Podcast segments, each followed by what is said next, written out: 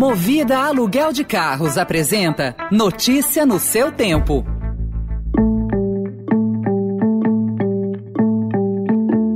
Olá, seja bem-vindo, seja bem-vinda. Começa agora mais uma edição do Notícia no seu Tempo. Esse podcast é produzido pela equipe de jornalismo do Estadão para você ouvir em poucos minutos as principais informações do jornal. Entre os destaques de hoje, pela primeira vez em 20 meses, São Paulo não relata morte por Covid em 24 horas. Há 12 dias do Enem, 33 técnicos pedem demissão do MEC. E a intenção de Arthur Lira de votar hoje a PEC dos precatórios, mesmo com ação contra no STF. Esses são alguns dos assuntos que você confere nesta terça-feira, 9 de novembro de 2021.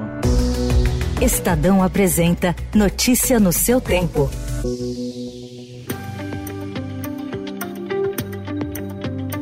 O governo do estado informou ontem que, pela primeira vez desde março de 2020, São Paulo passou 24 horas sem registro de mortes por Covid-19. Apesar da ausência de óbitos ontem, a média móvel de mortes em São Paulo está em 73. A atual taxa de ocupação dos leitos de UTI é de 24,5%. No auge da pandemia, o estado atingiu a média móvel de 890 mortes. São Paulo já tem quase 70% de sua população totalmente imunizada contra a Covid. Apesar dos avanços, especialistas veem com ressalvas as medidas de flexibilização, como a possível liberação do uso de máscara em locais fechados.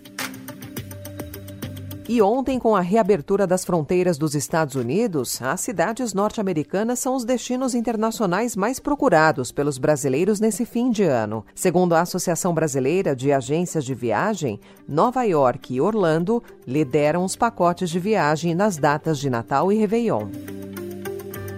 33 servidores do órgão do Ministério da Educação responsável pelo Exame Nacional do Ensino Médio, o Enem, pediram ontem exoneração e dispensa coletiva. Faltam 12 dias para a prova, marcada para os dias 21 e 28, com 3 milhões de estudantes. Os funcionários desempenham funções cruciais para a realização do Enem. O ato é um agravamento da crise que se instaurou no Instituto Nacional de Estudos e Pesquisas Educacionais, o INEP, desde o início do governo Bolsonaro. O atual presidente Danilo Dupas é acusado de desmonte do órgão mais importante do MEC, assédio e desconsideração de aspectos técnicos. Em entrevista ao portal UOL, o deputado federal Israel Batista, do PV do Distrito Federal, afirmou que o presidente do INEP perdeu o controle do órgão. A minha avaliação é que o Danilo Dupas perdeu a credibilidade é, diante dos servidores, diante da equipe técnica. Isso porque o Enem e outras avaliações, elas são de altíssima complexidade. O presidente do INEP precisa,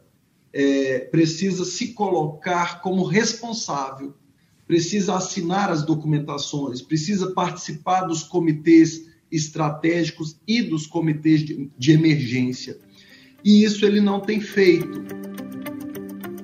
A exoneração precisa ainda ser aceita por dupas e publicada. Não se sabe se os servidores serão substituídos. Procurado, o INEP não respondeu. Em seu site, afirmou que o cronograma do Enem 2021 está mantido.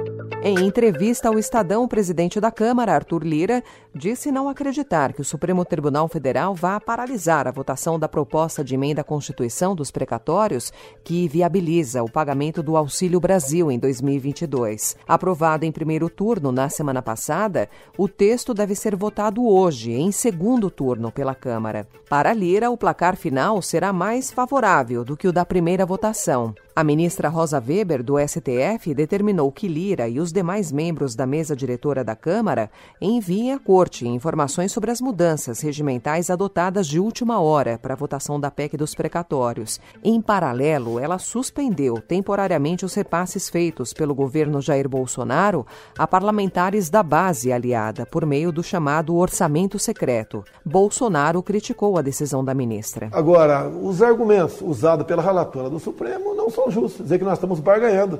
Como é que eu posso barganhar se quem é o dono da caneta é o relator, é um parlamentar? E não é secreto porque está em diário oficial da União. Eu acho que é um excesso de interferência do judiciário no executivo. Há um excesso.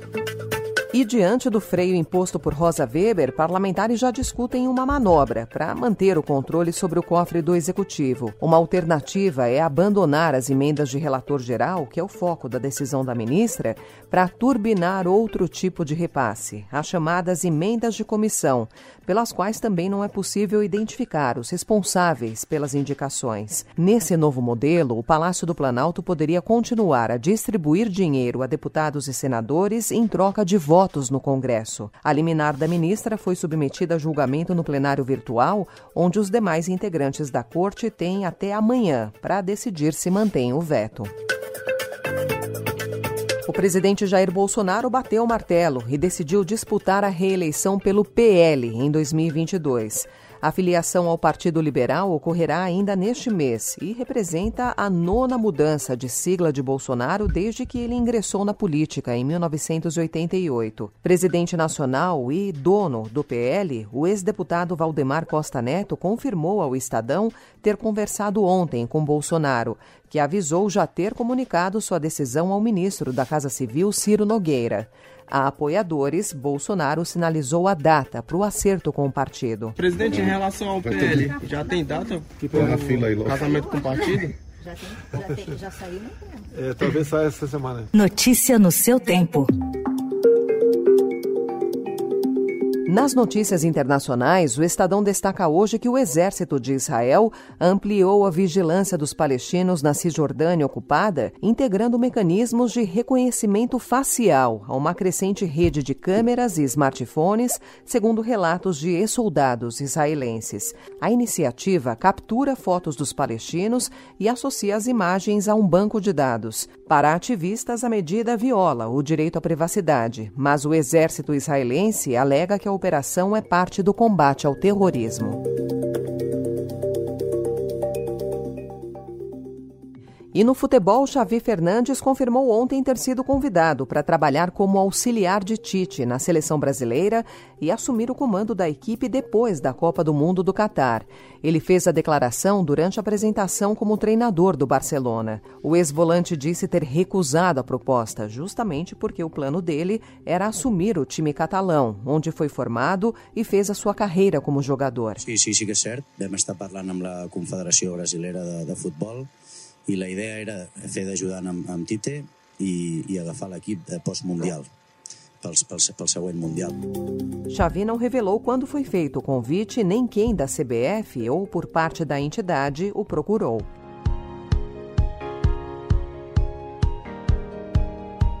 Essa foi mais uma edição do Notícia no seu tempo, com apresentação em roteiro de Alessandra Romano, produção e finalização de Gustavo Lopes. O editor de núcleo de áudio é Emanuel Bonfim. Obrigada pela sua companhia até aqui e até amanhã. Você ouviu Notícia no seu tempo. Notícia no seu tempo. Oferecimento Movida Aluguel de Carros. A vida é para ser movida. Saiba mais em www.movida.com.br.